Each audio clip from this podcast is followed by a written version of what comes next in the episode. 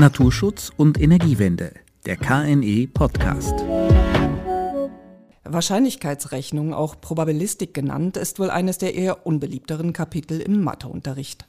Und wenn ich so an meine eigene Schulzeit zurückdenke, habe zumindest ich dieses Thema erfolgreich verdrängt. Aber warum Probabilistik wichtig ist, was Wahrscheinlichkeitsrechnung genau ist und vor allem, was sie mit einer naturverträglichen Energiewende zu tun haben könnte, damit beschäftigen wir uns in dieser Folge von Naturschutz und Energiewende. Und damit hallo und herzlich willkommen bei einer neuen Folge des KNE Podcasts. Mein Name ist Elke Thiele und bei mir im Studio ist heute mein Kollege Michael Krieger. Er ist Geschäftsführer des KNE und auch unser Experte für Probabilistik. Hi. Hallo Michael. Grüß dich. Michael, wenn Marmeladenbrote runterfallen, dann gefühlt immer auf die Seite mit der Marmelade. Aber in der Realität stimmt das ja nicht ganz genau. Kann ich denn mit Hilfe der Probabilistik vorab genau berechnen, wie wahrscheinlich es ist, dass das Brot mit der Marmelade nach unten landet? Oder was ist Probabilistik genau? Das ist ein sehr schönes Beispiel, um die Probabilistik zu erklären. Jetzt könnte ich dir die Gegenfrage stellen, von allen Marmeladenbroten, die heute Morgen runtergefallen sind auf der ganzen Welt, wie viele davon werden wohl auf der Marmeladenseite gelandet sein? Hast du eine Vermutung? Im Prozent? Ähm, jetzt hast du mich eindeutig erwischt. Ähm, ich tippe mal auf 50-50. Das ist ziemlich gut. Äh, es wird zwar ziemlich genau 50-50 sein, es wird nicht exakt 50-50 sein, denn es gibt auch die Möglichkeit, auch wenn es sehr unwahrscheinlich ist, dass das Marmeladenbrot auf der Kante landet. Auf der Kante? auf der Kante geht auch. Also rein theoretisch kann es auch auf der Kante landen, auf vier verschiedenen Kanten oder eben auf der Marmeladenseite oder auf der Nicht-Marmeladenseite. Was steckt aber dahinter, hinter dieser Aussage? Wenn wir drüber nachdenken, denken, kann man zwei verschiedene Erklärungen ansetzen fürs Marmeladenbrot. Es gibt Murphy's Law, immer das Eintreten des größtmöglichen Unglücks. Wann fällt denn das Marmeladenbrot auf die Marmeladenseite? Das fällt dann auf die Marmeladenseite, wenn ich im Stress bin, wenn ich eigentlich das Haus schon verlassen will, wenn ich zum Termin muss, wenn ich eine Präsentation gleich halten muss, wenn ich ein Examen an der Uni schreibe. Genau dann fällt mir das Marmeladenbrot auf die Marmeladenseite und dann nehme ich es auch wahr und dann so, natürlich passiert das jetzt. Ne? Es muss auf jeden Fall so eintreten. Hat aber überhaupt nichts mit Physik oder Mathematik zu tun, sondern das ist einfach nur wahrgenommenes Unglück dann in dem Fall. Darüber sprechen wir aber nicht. Wir sprechen ja über eine Aussagekraft, wie häufig etwas tatsächlich passiert. Beim Marmeladenbrot kann man verschiedene Aspekte mit einberücksichtigen. Aus welcher Höhe fällt es runter? Welche Bedingungen müssen berücksichtigt werden? Also wie ist die Beschaffenheit des Marmeladenbrotes? Welche Ausmaße hat es? Habe ich mich gerade gedreht und gebe quasi dem Ganzen einen Spin mit. Wenn das nämlich passiert, ist es etwas besser im Flugverhalten und wird unwahrscheinlicher auf der Marmeladenseite landen. Also man sieht schon, man kann sehr viel berücksichtigen und die größte Moment ist aber, egal wie das Brot beschaffen ist, egal wie sozusagen die Anfangsbedingungen sind, wenn ich im zehnten Stock wohne und auf dem Balkon frühstücke und mir fällt das Brot darunter, dann ist alles egal, was am Anfang war, weil das ist verschwindend gering im Gegensatz zu dem, was im Flugverhalten passiert. Wenn das Brot dann die vielleicht 40 Meter nach unten fällt an der Stelle, dann wird es tatsächlich so sein, wenn ich das 2.000, 3.000 Mal mache, wird es ziemlich genau 50-50 ausgehen, weil die Bedingungen so gleich dann sind zwischen den einzelnen Marmeladenbroten, dass es mal auf der Marmeladenseite landet, mal nicht. Das hat damit, also die Anfangsbedingungen haben dann keine große Relevanz mehr. Also hängt es immer davon ab, wie oft man etwas versucht, wie viele Zahlen man hat, um dann mit, der mit Hilfe der Wahrscheinlichkeitsrechnung zu belastbaren Ergebnissen zu kommen. Oder? Es, ist, es gibt eine Aussage darüber, wie statistisch wahrscheinlich etwas ist. Ah, also eben 50 Prozent ist die Wahrscheinlichkeit, dass es auf der Marmeladenseite landet, 50 Prozent, dass es nicht auf der Marmeladenseite landet und ein ganz, ganz verschwindend kleiner Prozentsatz, was ich vorhin meinte, dass es auf der Kante landet. Den kann man aber fast vernachlässigen. Jeder von uns hat schon mal die Gaußsche Normalverteilung gehört, also alle möglichen Kriterien oder alle möglichen Ergebnisse kommen mit einer bestimmten Verteilungswahrscheinlichkeit vor und die häufigsten befinden sich ganz in der Mitte. Das ist quasi das Landen auf der Marmeladenseite oder nicht auf der Marmeladenseite. Und das Landen auf der Kante ist ganz verschwindend gering, irgendwo 0,00 irgendwas Prozent dann am Rand. Und das ist tatsächlich auf alle Fälle anwendbar. Bei Marmeladenbrot haben wir jetzt zwei verschiedene Möglichkeiten, die eintreten. Bei anderen Fällen gibt es natürlich viel mehr. Ein Würfel zum Beispiel hat sechs Möglichkeiten, äh, ein Ergebnis zu liefern. Okay, wir wollen, äh, das ist natürlich traurig ums Marmeladenbrot, aber wir wollen Arten schützen. Genau. Und was mich interessiert, was hat denn nun die Wahrscheinlichkeitsrechnung mit Windenergie und Artenschutz zu tun? Beziehungsweise, wie kann die Probabilistik helfen, sowohl die Windenergie auszubauen als auch Arten zu schützen? Genau, die Probabilistik ist schon länger in der Diskussion um den Artenschutz oder ob man damit das Problem, was man hat, dass Vögel beispielsweise an Windenergieanlagen kollidieren, darum geht's ganz konkret, ob ein Rotmilan von einem Windrad erschlagen wird oder eben nicht, kann man das auch mit einer bestimmten Wahrscheinlichkeitsrechnung klarer bekommen, dieses Problem? Um damit dann umgehen zu können. Wir haben in Deutschland und auch europaweit ein individuelles Artenschutzrecht. Das heißt, jedes einzelne Tier ist geschützt und das heißt, wir müssen bei der Wahrscheinlichkeitsrechnung da eben drauf gucken, können wir damit ein transparentes und nachvollziehbares Verfahren haben, um eine Aussage treffen zu können, ob es wahrscheinlich ist, dass der Vogel an dieser Windenergieanlage zu Tode kommt oder nicht. Die Bewertung ist gleich nochmal ein anderer Aspekt, aber das ist erstmal das, was die Probabilistik hier leisten kann. Das ist auch das, was man sich erhofft von ihr gegenüber von den bisherigen Verfahren, die alle verbal argumentativ sind. Also wir haben bisher kein mathematisches Verfahren. Man erhofft sich aber durch ein mathematisches Verfahren eine klare Aussage zu bekommen. Eins plus eins ist eben zwei und nicht drei. Also sind die Chancen gut, dann wirklich klare Aussagen zum Kollisionsrisiko zu bekommen? Wenn wir, und das ist eine gute Analogie eben zum Marmeladenbrot, die notwendigen Eingangsdaten kennen. Das heißt, kenne ich genug über das Flugverhalten des Vogels? Weiß ich genug, in welcher Höhe der Vogel fliegt? Wenn der Vogel auf 20 Meter Höhe fliegt, wird er wahrscheinlich nicht mit einem Windrad in Kollision kommen, weil die sind eher 90 Metern die neuesten Anlagen, wo der Rotor durchgeht. Das heißt, er kann den Vogel gar nicht erschlagen. Ist es so, ist der Vogel, äh, hat er ein bestimmtes Meideverhalten, was er zum Beispiel an den Tag legt. Wie schnell dreht sich die Windenergieanlage im Verhältnis zu dem, wie der Vogel fliegt? Hat er also, wenn er erkennt, dass ein Problem auftaucht, genug Zeit reagieren zu können? Es sind eben sehr viele Informationen, die derzeit in so eine Berechnungsmethode mit einfließen müssen, um eine Aussage zu haben. Über alle diese Aspekte kann man streiten und muss man auch streiten, auf fachlicher Ebene und auch auf politischer Ebene. Deswegen gibt es auch noch kein fixes Modell. Es gibt verschiedene Modelle, die derzeit in der Diskussion sind von verschiedenen Seiten.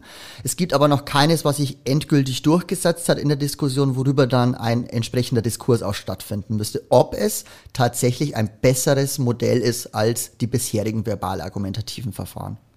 Also es klingt für mich jetzt so, als ob die Probabilistik die Hoffnung erfüllt, potenzielle Kollisionen vorherzusagen. Wie schätzt du das ein? Stimmt das? Das möchte man auf jeden Fall haben. Das ist das, was man verbindet, wenn man über Probabilistik oder Mathematik allgemein spricht. Ein präzises Verfahren, eine klare Aussage, ja, der Windpark kann mhm. hier gebaut werden oder nein, der Windpark kann hier nicht gebaut werden. So klar wird's, das muss man wahrscheinlich an der Stelle sagen, leider nicht werden, weil die Biologie ist keine exakte Wissenschaft der Vogel verhält sich nicht nach mathematischen Bedingungen, sondern eben gerade ein Rotmilan hat ein sehr chaotisches Flugverhalten. Das lässt sich schwierig fassen. Die Eingangsdaten sind unbekannt derzeit oder wir müssen da eben noch mehr forschen. Es muss auch abgeschätzt werden, wie hoch ist eigentlich das Grundrisiko, was der Vogel per se hat. Ein Rotmilan wird 25 Jahre alt im Schnitt. Es gibt aber Vögel, die sterben nach zwölf Jahren, zum Beispiel, weil sie in der Landwirtschaft zu Tode gekommen sind, weil sie sich verletzt haben, weil sie mit Artgenossen gekämpft haben um Reviere und dadurch sozusagen zu Tode gekommen sind. Also ein gewisses Risiko, dass der Vogel stirbt, gibt sowieso. Und jetzt muss geguckt werden, wird dieses Windrad, wenn es in die Landschaft gebaut wird, erhöht es dieses Grundrisiko? Und wenn ja, um wie viel? Und wie viel ist da sozusagen der Schwellenwert, der zu setzen ist, dass es gerade noch akzeptabel ist? Diese Setzung, die muss auch tatsächlich, glaube ich, meiner Meinung nach nicht fachlich erfolgen, sondern politisch. Es muss nämlich eine vernünftige Abwägung getroffen werden. Eine vernünftige Abwägung zwischen was? Zwischen dem Schutz des Individuums auf der einen Seite und dem berechtigten Interesse des Ausbaus der Windenergie, Stichwort Klimaschutz auf der anderen Seite. Das ist schwierig gegeneinander abzuwägen, weil der individuelle Beitrag eines Windrades zum Klimaschutz ist verschwindend gering. Andererseits ist auch der Beitrag des einzelnen Individuums zum Erhalt der Population auch diskussionswürdig. Und damit sind wir in dem Bereich, wo ein Ereignis auf einer sehr kleinen Ebene abgeschätzt werden muss mit sehr hohen Folgewirkungen. Das erhofft man sich natürlich durch die Probabilistik hier einfachere Setzungen hinzubekommen. Derzeit fehlt zugegebenermaßen auch manchen Akteuren der Glaube daran, dass das die Probabilistik leisten kann. Wir sind mitten in der Diskussion darum, ob diese Leistungsfähigkeit irgendwann erreicht wird. Kannst du mir das nochmal ganz plastisch mit diesen Schwellenwerten erklären? Ähm, wie ich eben gerade gesagt habe, es gibt ein gewisses Grundrisiko für den Vogel. Stell dir vor, eine Landschaft, das sind noch keine Windräder. Da fliegt jetzt der Romilan rum, jagt da seine, seine Feldhamster und er freut sich seines Lebens. Er hat trotzdem eine gewisse Gefahr zu sterben, aus verschiedensten Gründen, im Straßenverkehr, an Bahnleitungen, äh, in der Landwirtschaft, äh, durch Revierkämpfe möglicherweise. Das alles muss berücksichtigt werden. Das Risiko zu sterben ist immer da für den Vogel. Jetzt bauen wir ein Windrad hin oder wir wollen genauer gesagt ein Windrad hinbauen. Jetzt ist die Frage, wenn wir dieses Windrad hinbauen, wird der Vogel vom Windrad erschlagen oder fliegt er dran vorbei? Ist quasi die Marmelade unten oder ist sie nicht unten? Diese Frage will die Probabilistik beantworten und der Schwellenwert sagt jetzt aus, wie, wie hoch ist diese Steigerung des Grundrisikos akzeptabel? gegenüber dem Grundrisiko. Das Grundrisiko kann sein, der Vogel stirbt mit einer Wahrscheinlichkeit von 10% jedes Jahr ist jetzt akzeptabel, wenn wir dieses Risiko um einen Prozentpunkt, also auf 11 erhöhen? Ist es akzeptabel, das vielleicht auf oh, zu verdoppeln auf 20 Prozent? Man merkt schon, beim einen würde man sagen, ja, damit kann ich mitgehen, damit kann ich leben, auf der anderen Seite nicht. Das die, der Problematik der Schwellenwerte ist auf einer verschiedenen Ebenen zu beantworten. Man hat, und da sind wir im individuellen Artenschutzrecht, einen Schwellenwert, der auf den einzelnen Vogel gemünzt ist. Also wo tatsächlich diese Erhöhung des Grundrisikos um einen bestimmten Prozentwert bezogen auf den Vogel sein muss. Man kann sich aber auch davon lösen und sagen, na, wir haben ja auch eine Population an Rubenmilanen und die wollen wir beschützen. Das heißt, ich muss andere Werte berücksichtigen, eine Reproduktionsquote zum Beispiel oder wo brüten die überhaupt, wie gut sind die Bruterfolge dieser Vögel. Also sozusagen ist es vielleicht legitim, dass alle zwei Jahre ein Rubenmilan an der Windenergieanlage stirbt, weil da hat er in in dem Zeitspann hat er sich zum Beispiel wieder fortgepflanzt. Also es gibt wieder Nachfolge.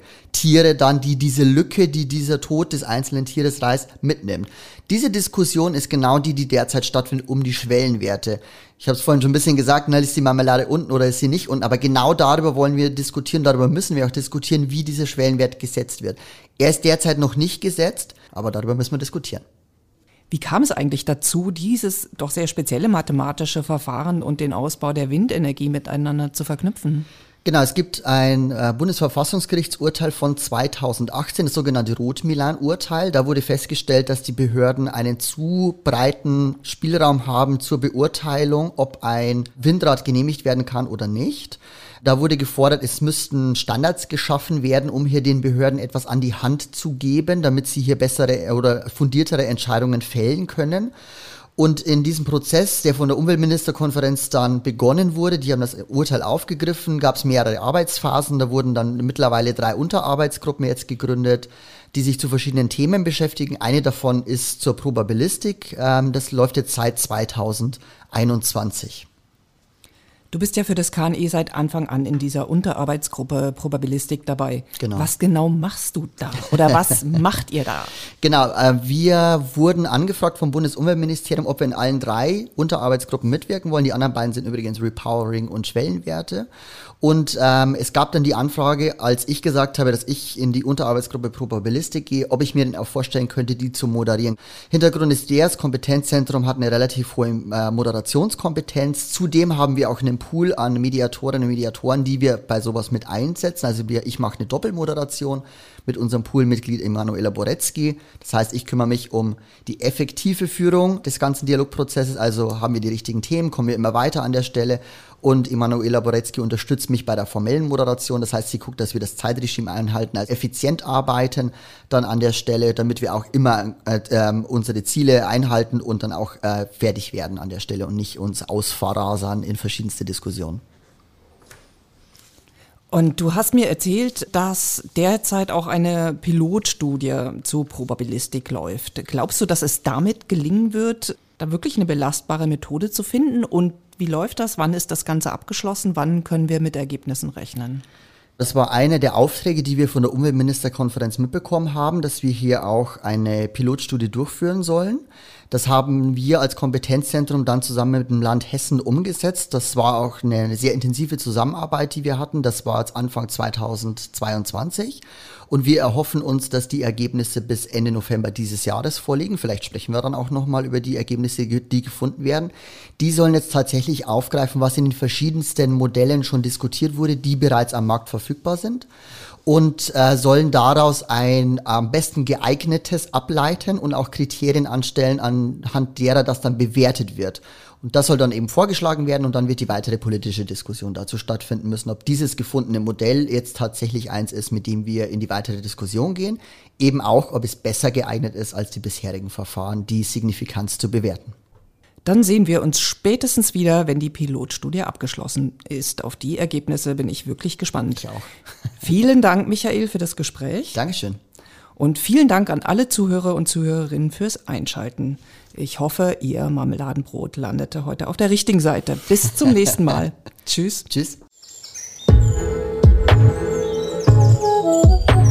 Naturschutz und Energiewende, der KNE Podcast.